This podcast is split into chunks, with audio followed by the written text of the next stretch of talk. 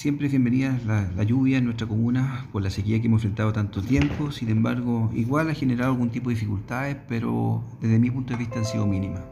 Lo más complejo fue el viento que se generó en la madrugada del día jueves, donde tuvimos 15 caídas de árboles, una, dos de ellos cayeron sobre vivienda, otra en el tendido eléctrico, pero aquí nuestro equipo de emergencia ha estado atento a los llamados, haciendo todos los esfuerzos de responder oportunamente a los requerimientos que se han dado en diferentes puntos de nuestra comuna.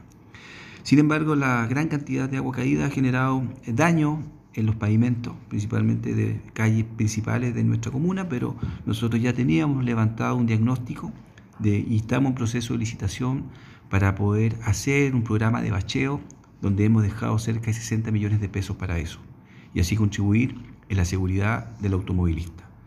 También hay nudos críticos que han estado por mucho tiempo y que aquí estamos trabajando en soluciones. Primero la calle O'Higgins, que se anega con una gran cantidad de agua, ya estamos a punto de tener el RS y así tener una solución integral. Calle Quique, entre Santa Rosa y Lautaro, que no tiene evacuación de agua, donde todo el tiempo tiene que estar nuestro equipo sacando el agua con sistema de motobomba, pero también estamos pensando en soluciones. Sin embargo, decir que hemos dado respuesta a la totalidad de llamados.